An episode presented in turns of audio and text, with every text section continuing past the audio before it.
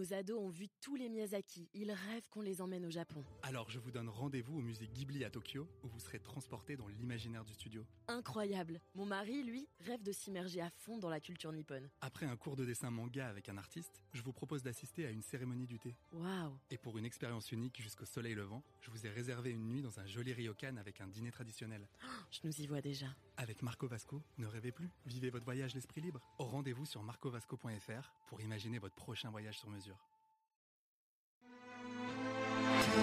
Les podcasts du Figaro.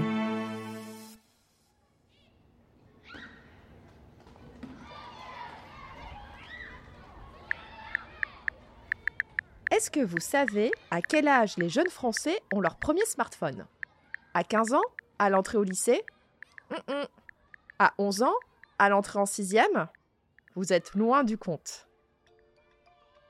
C'est à 9 ans et 9 mois, soit quand ils sont en CM1, que les jeunes Français reçoivent leur premier téléphone. Et avant cette date, quasiment tous utilisent les smartphones de leurs parents pour regarder des vidéos ou pour jouer à des jeux.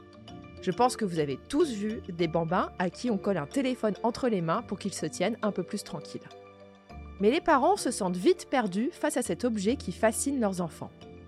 Comment contrôler le temps d'écran de ces enfants? Comment éviter qu'ils ne tombent sur des contenus inappropriés? Les outils techniques existent, mais ils sont encore ignorés par de nombreuses familles. Allez, venez, je vous explique tout sur le contrôle parental.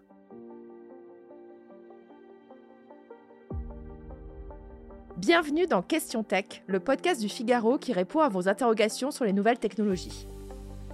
Je suis Chloé Voitier, je suis journaliste tech au Figaro Économie et je sais que la question du temps d'écran des jeunes préoccupe pas mal de nos lecteurs. Et ils ont raison.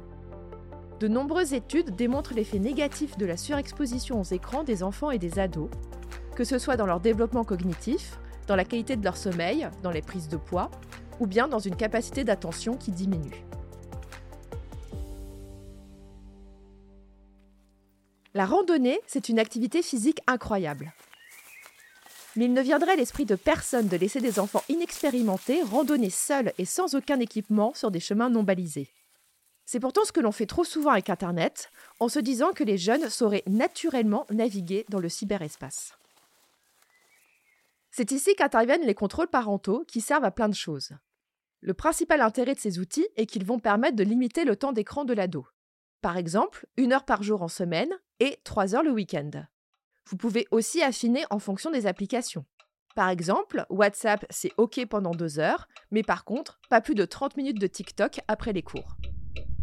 Le contrôle parental va aussi vous permettre de bloquer l'accès à des contenus qui ne sont pas adaptés aux enfants.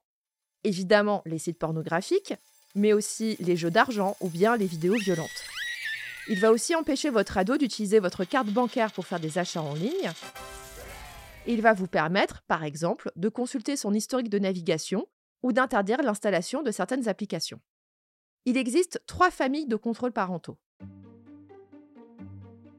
Les premiers sont fournis par tous les fournisseurs d'accès à Internet, sur fixe ou sur mobile. Certaines fonctionnalités assez basiques sont totalement gratuites. Pour le reste, il faudra payer un abonnement. Les deuxièmes sont les logiciels à installer sur le smartphone. Les plus connus sont Family Link de Google et Temps d'écran chez Apple. Et ils sont gratuits. Évidemment, il faut que parents et enfants soient tous équipés soit de téléphones Android, soit d'iPhone pour que cela fonctionne. Et les troisièmes sont intégrés au sein d'applications comme Instagram et TikTok. L'idée est simple. Le parent qui doit avoir son propre compte va le lier à celui de son ado. À partir de là, il peut fixer des limites de temps. Par exemple, l'ado peut aller 2 heures par jour sur Instagram, mais l'application sera bloquée de 22h à 7h du matin, sauf le vendredi soir. Le parent peut aussi voir qui son enfant suit et qui sont ses abonnés, et être averti s'il fait des signalements auprès de l'équipe de modération d'Instagram. Par contre, vous ne pourrez pas lire ces messages privés, c'est pas open bar non plus. Je vous conseille de prendre le temps de vous renseigner pour trouver le système de contrôle parental le plus adapté à vos enfants. Un ado de 17 ans accro à TikTok n'aura pas besoin du même encadrement qu'un enfant de 7 ans qui fait ses premiers pas sur Internet. Et soyons clairs, un contrôle parental ne sera jamais fiable à 100%. Il y a plein d'astuces qui circulent dans les cours de récréation pour les contourner.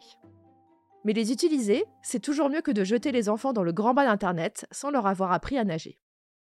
Cela passe aussi par la communication avec votre précieuse descendance. Parlez avec eux de ce qu'ils font sur Internet. Expliquez pourquoi certains usages sont dangereux et pourquoi vous voulez les protéger. Et montrez l'exemple. Ça va être dur de convaincre un ado de lâcher TikTok si vous passez vos week-ends et vos soirées le nez dans votre smartphone.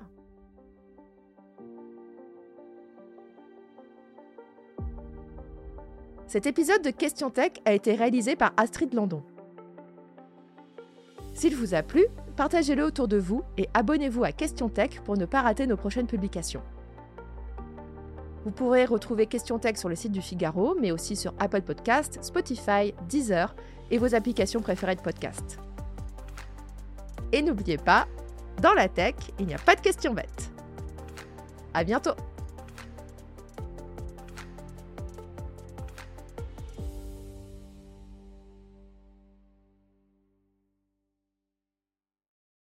Nos ados ont vu tous les Miyazaki. Ils rêvent qu'on les emmène au Japon. Alors je vous donne rendez-vous au musée Ghibli à Tokyo, où vous serez transporté dans l'imaginaire du studio. Incroyable. Mon mari, lui, rêve de s'immerger à fond dans la culture nippone. Après un cours de dessin manga avec un artiste, je vous propose d'assister à une cérémonie du thé. Waouh Et pour une expérience unique jusqu'au soleil levant, je vous ai réservé une nuit dans un joli ryokan avec un dîner traditionnel. Je nous y vois déjà. Avec Marco Vasco, ne rêvez plus, vivez votre voyage l'esprit libre. Au rendez-vous sur marcovasco.fr pour imaginer votre prochain voyage sur mesure.